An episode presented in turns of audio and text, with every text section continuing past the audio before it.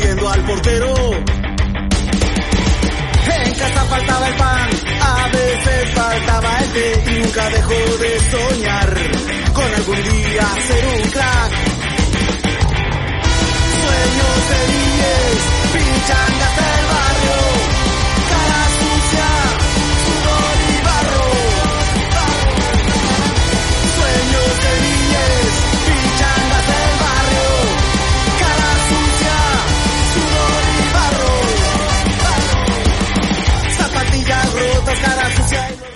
Muy buenas, bienvenidos a Jornada Perfecta, bienvenidos al Planeta imaginar.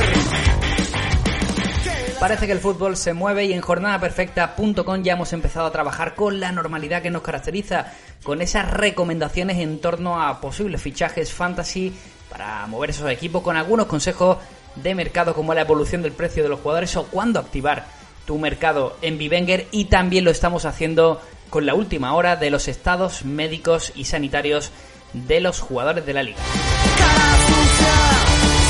Hoy queremos hacer un repaso de lo que nos espera, de cuáles serán las posibles fechas de la liga, qué es lo que dice el presidente, cuáles son los jugadores que están entrenando que estaban lesionados, qué pasa con aquellos que están dando positivo tanto en el PCR como en los eh, test serológicos de coronavirus. Y vamos a hablar también con todo eso con nuestro compañero Dani Núñez.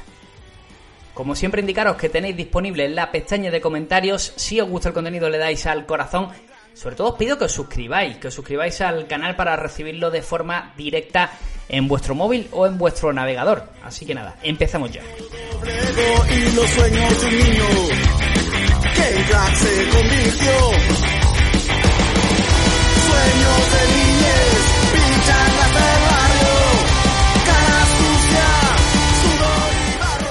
Y para hablar de esto, a lo que llaman la nueva normalidad, tenemos a nuestro compañero de Jornada Perfecta, Daniel Núñez. Dani, muy buena, ¿qué tal? ¿Cómo estás? ¿Qué tal? Muy buena, Javi. Pues aquí, aquí llevamos la cuarentena. Antes de nada, preguntarte cómo estás viviendo este tiempo sin fútbol, este tiempo de confinamiento. Además que en Málaga no hemos pasado esa fase cero, todavía no estamos en la fase 1. Eh, ¿Cómo lo llevas a nivel personal? Pues bueno, bien, con mucho tiempo, eh, leyendo bastante más que antes, eh, viendo más series, eh, retomando Informe Robinson también. Hoy he visto lo de lo del trinche también, que me ha parecido muy interesante, y, con ello, pues, intentando matar el tiempo, tú sabes. No es mala, no es mala. Eh, nosotros estamos un poco igual y ya hemos empezado. De hecho, en jornadaperfecta.com cada día podéis encontrar el contenido al que estáis normalmente habituados, tanto en materia de recomendación de fichaje como en actualización de estados de futbolistas. De hecho, vamos a hablar mucho de eso en el programa de hoy. Pero antes vamos a hablar de esa nueva normalidad, eh, sobre los casos de coronavirus que se han conocido, los que afectan a la plantilla del Betis. Tenemos también a Remiro, a Yangel Herrera, a Renan Lodi. También ha salido hoy eh, Oscar Plano, ¿no? Con anticuerpos. Eh, Dani, no sé si te meto en un marrón al preguntarte por esto, si no, si quieres, si prefieres, lo puedo explicar yo. Pero tenemos que estar preocupados por los jugadores que actualmente están dando positivo en coronavirus o con presencia de anticuerpos. Bueno, eh, a ver, a mí me preocuparía más o, me preocupa más eh, si esto ocurre eh, cuando la liga, si finalmente se disputa, pues ocurre a partir de junio. A día de hoy, a falta de un mes, pues bueno, son jugadores que presentan anticuerpos, que tienen que estar eh, aislados, que van a ir un paso por detrás de sus compañeros porque todavía no pueden retomar esos entrenamientos en, las instalaciones del club, pero mm, bueno, hay un margen importante. Eh, tengo muchísimas más dudas, eh, supongo que lo hablaremos a lo largo del programa, sobre si esto ocurre, aunque ya he visto que te vas a comentado algo, si esto ocurre pues a mitad de julio, cuando estemos en plena liga. Sí, eh, antes de nada, pues eh, hemos de decir, hemos de recordar que hay dos tipos de pruebas que se le están realizando a los jugadores. Una son los PCR. Los PCR te detectan si el virus eh, actualmente está activo o no dentro de tu cuerpo. Si tienes, digamos, si eres positivo en COVID-19. Luego está el test serológico, que lo que mide es la presencia de anticuerpos en la sangre. Lo que indica, sobre todo, es que ya has pasado el virus. Lo que pasa que hasta que el test serológico no dé negativo, no se está dando este alta. En total se calcula que ha habido 160 jugadores afectados en la liga con ese test serológico positivo. Es un poco confuso y de hecho a mí hablar de este tipo de cosas, de las que no tengo un conocimiento exacto, me produce normalmente mucho respeto. Pero básicamente lo que quiero que entendamos todos es que casos como el de Oscar Plano, que tiene anticuerpos, no son, no son negativos de cara a poder contar con él, por ejemplo, porque lo que necesita es un poco de confinamiento, eh, mantenerse apartado del grupo y que cuando, cuando le realicen un nuevo test y ya de negativo, poder incorporarse, ¿vale? Eso es, digamos, el protocolo que tiene la liga. Luego sí hay jugadores que tienen positivo en coronavirus, cuyo proceso en teoría debe ser un poco más largo de la recuperación. Uno de ellos es Joel Robles, ¿vale? Que ese sí ha dado positivo en, en COVID-19. Dani, yo creo que se entiende, ¿no? Un poco la explicación general, pero por si quieres apuntar algún detalle. Sí, se entiende, se entiende. Lo que pasa que eh, eh, Cope, eh, Paco González, había dicho que ese 16%, esos 160 jugadores entre primera y segunda, son ya personas que están inmunes al COVID-19 y de hecho no está nada claro que esa inmunidad permanezca mm, por siempre una vez se ha superado la enfermedad. Entonces también hay que ser un poco prudentes con los mensajes que se mandan precisamente porque no están contrastados científicamente y, me parece mm, que no viene al caso pues mandar estos mensajes que pueden llevar a confusión y, bueno, pues eso, que no está muy claro todavía el tema. Que pueden volver a, dar positivo perfectamente o al menos eh, la Organización Mundial de la Salud y, demás organizaciones eh, no tienen la certeza de que esa inmunidad eh, sea duradera en el tiempo. No te añado ni una coma porque era uno de los puntos en los que quería reparar y creo que tú lo has explicado perfectamente. La realidad es que tenemos a todas las plantillas de primera y segunda entrenando en sus instalaciones, los jugadores están haciendo un trabajo individual y se está cumpliendo un protocolo de sanidad bastante alto. ¿Qué significa? Eh, ¿Qué estamos encontrando en estos protocolos, al menos en esta, en esta fase inicial? Bueno, pues estamos eh, comprobando cómo los jugadores eh, cuando utilizan algún tipo de material que afecta a sus manos, pues siempre llevan guantes puestos. Los jugadores, obvio, no utilizan mascarillas, porque ya, ya dijo Sanidad que un jugador profesional que hace ejercicio, pues no puede tener una mascarilla puesta. Pero estamos viendo como el cuerpo técnico eh, sí que la utiliza siempre, tanto mascarillas como guantes. Los jugadores van al vestuario, pero no pueden coincidir en los vestuarios. El vestuario se higieniza cada vez que pasa cualquier tipo de jugador, se duchan en su domicilio, etcétera, etcétera. Estamos viendo una serie de medidas que son precauciones que están tomando para que no haya precisamente lo que temía Dani, un contagio generalizado en todas las plantillas de, la liga. A partir de aquí, bueno, pues esperar eh, que esta fase individual funcione bien y entremos en otra fase secundaria, que serán ya los entrenamientos grupales. Dani, sobre los jugadores que hemos visto incorporarse esta semana al trabajo con normalidad, jugadores que venían lesionados, que son súper interesantes para nuestra tipología de usuario. Cuéntame un poco, ¿cuál ha sido de esos regresos el que más a ti te ilusiona?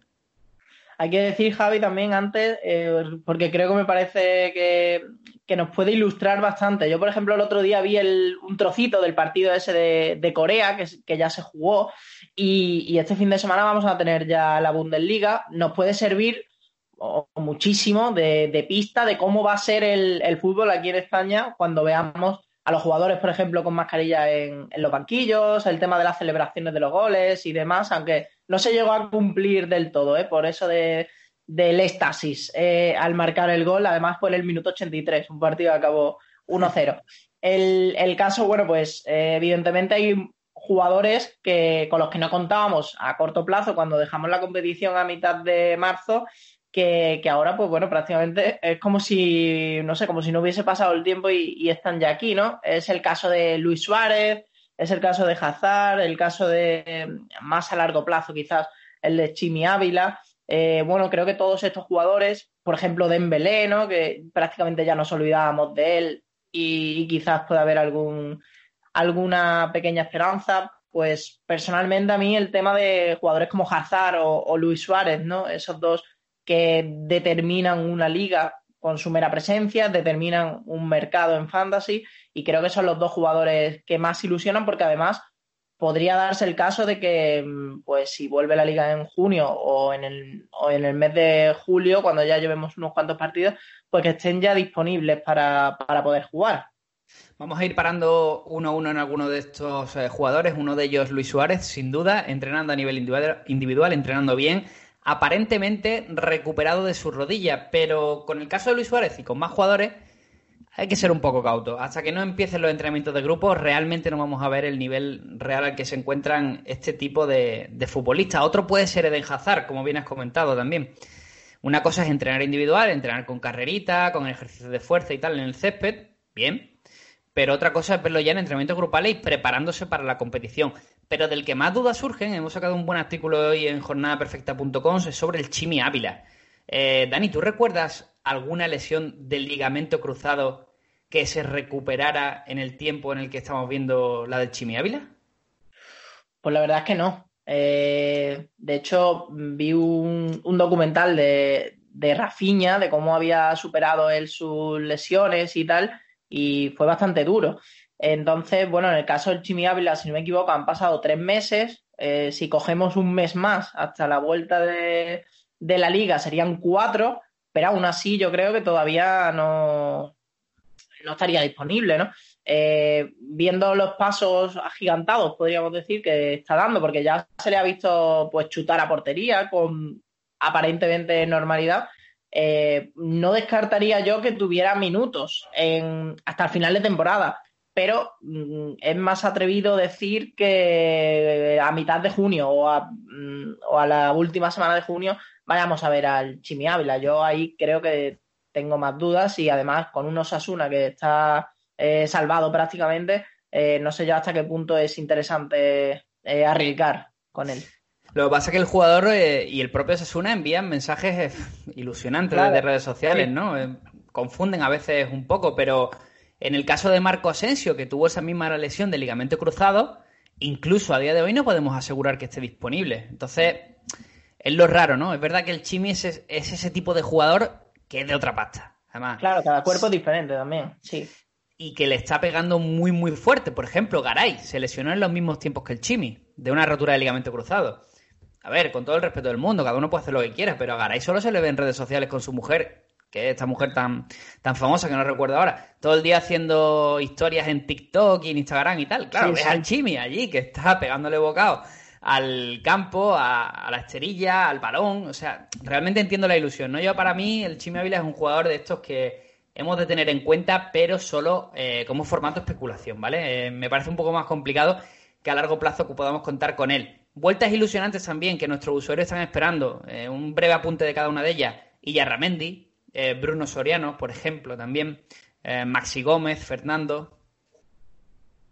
Pues sí, todos esos sobre todo Fernando prácticamente es uno de los que podríamos dar por hecho prácticamente, ¿no? Porque cuando paró la liga tampoco quedaba excesivamente mucho tiempo para que volviese. Entonces, pues es uno de los casos que podríamos decir, pues mira, Fernando eh, hay que apostar muy fuerte por él.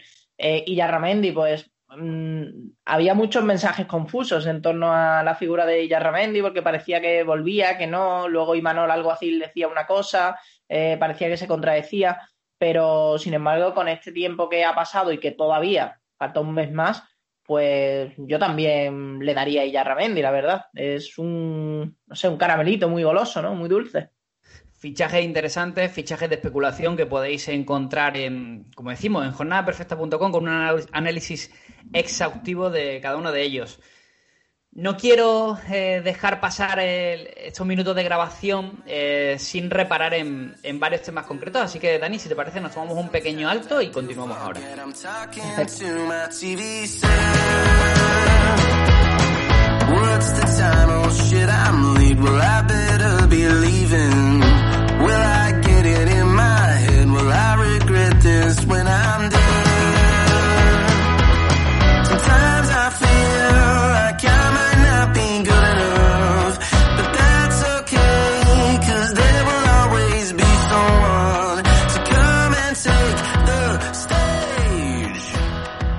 seguimos porque, como decimos, vemos eh, la luz al final del túnel.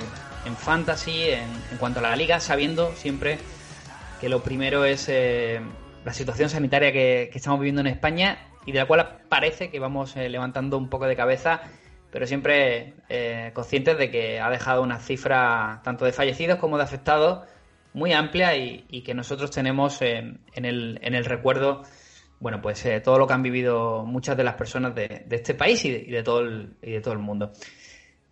Volviendo a esa fecha, como decía, de inicio de la competición, ¿qué información está dando la liga acerca de, la posible fecha de vuelta, Dani? Pues Javier Tebas habla del día 19 de junio, que es lo que tiene pensado, aunque le encantaría, dijo en, Movistar, en Vamos, que fuese una semana antes, eh, el 12.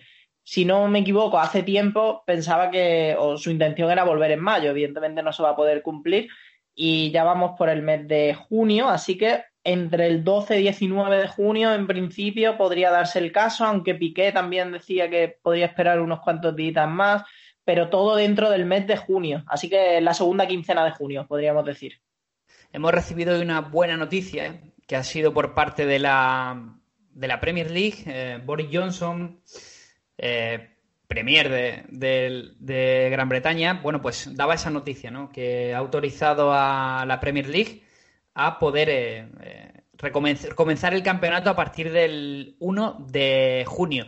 De hecho, la fecha que se está marcando la Premier como posible vuelta también anda entre el 7 y el 12 de, junio. Así que veremos pronto arrancar esa competición con, con un una Gran Bretaña que está en una situación bastante más difícil que la que tenemos actualmente en España. Bueno, realmente andan bastante parejos y no querría hacer yo valoraciones de las cuales no me siento preparado para hacerlas, pero bueno, eh, ¿te parece posible la fecha de la liga en esos términos de los que nos hablabas, eh, de, ese, de esa mitad de junio?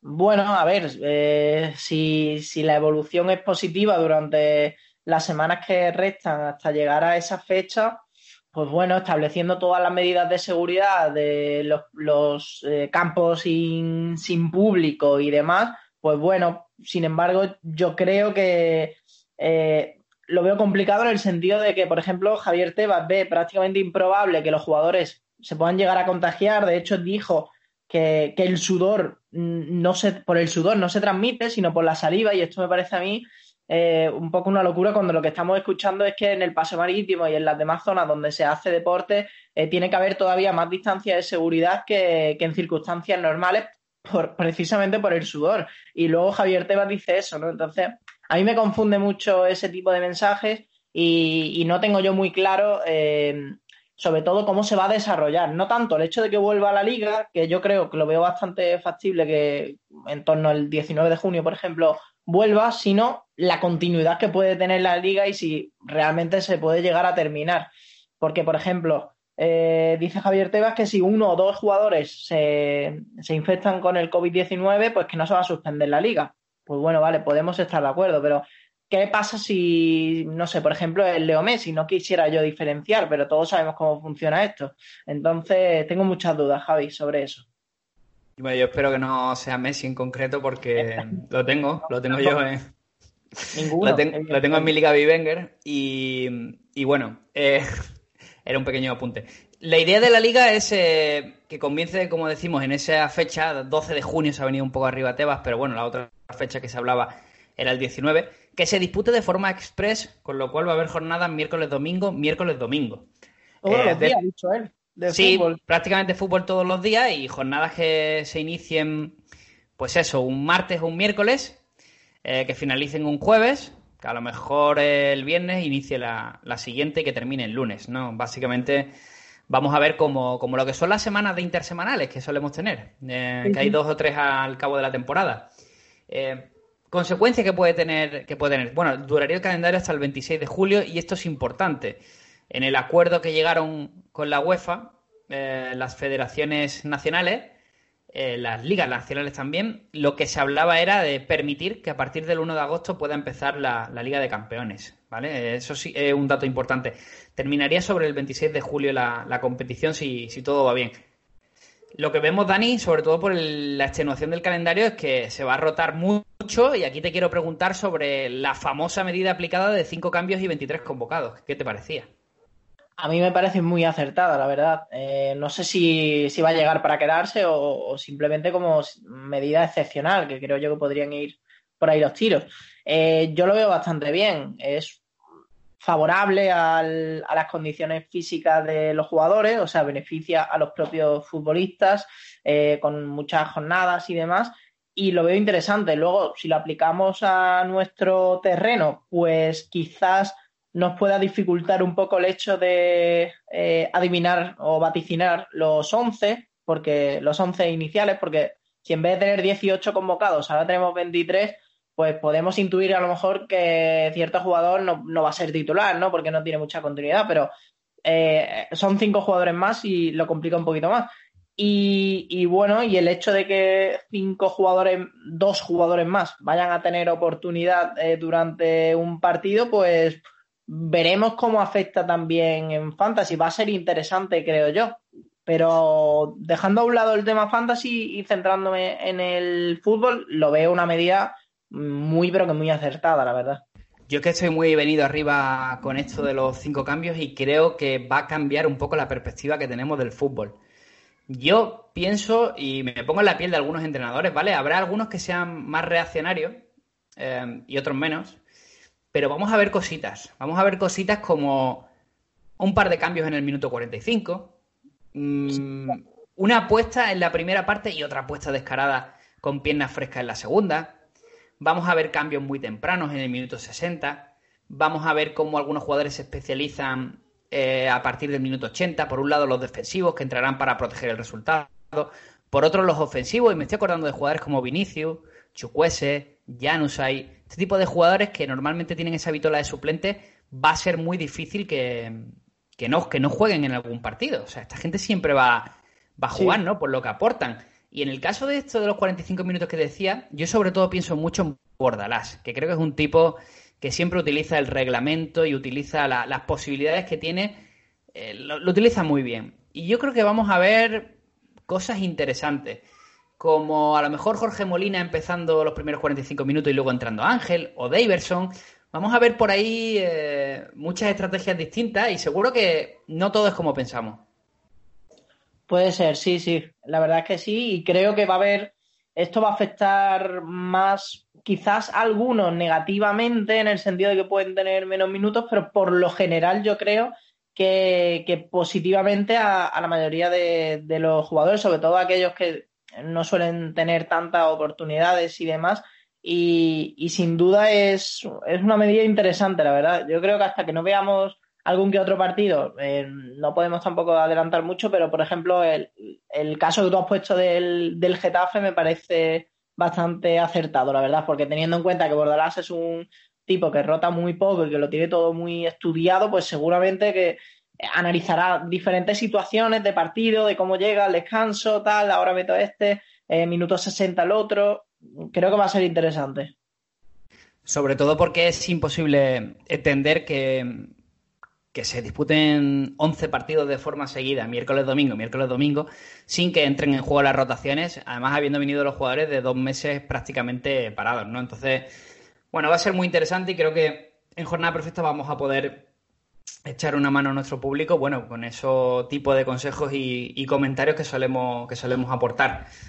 Eh, por último, Dani, ¿algo más que comentar antes de cerrar? ¿Algo que se te quede por decir o que creas que nuestros oyentes tienen que saber en este podcast de inicio a la nueva normalidad?